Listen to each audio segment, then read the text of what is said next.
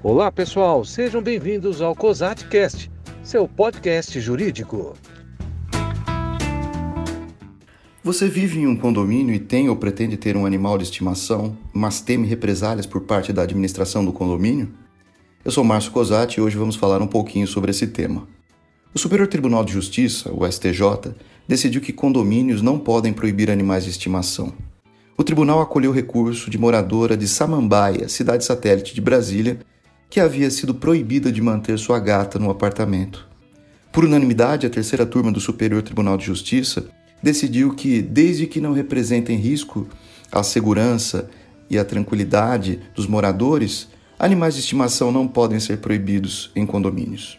A moradora é enfermeira e entrou com ação na Justiça em 2016. A decisão do STJ reformou outra decisão, o acórdão do Tribunal de Justiça do Distrito Federal, que havia entendido que as normas previstas na Convenção e no regimento interno incidem sobre todos os moradores. Para o Tribunal do Distrito Federal, a proibição expressa da permanência de animais nas unidades autônomas se sobrepõe à vontade individual do condômino.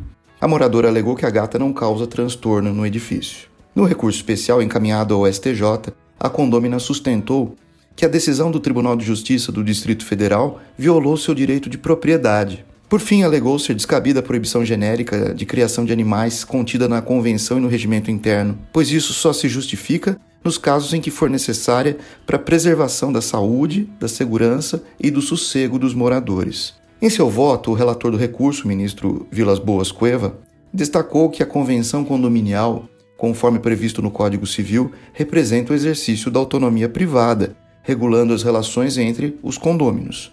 Entretanto, ressaltou que as limitações previstas nas convenções são passíveis de apreciação pelo Poder Judiciário.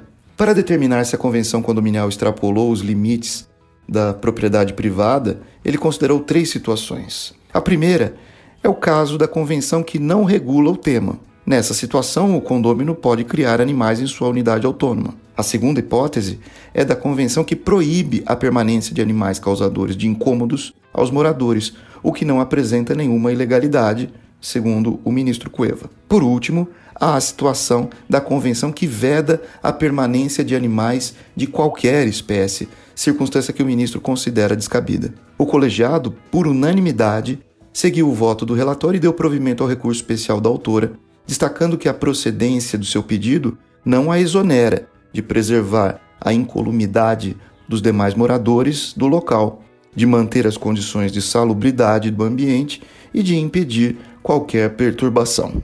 É isso.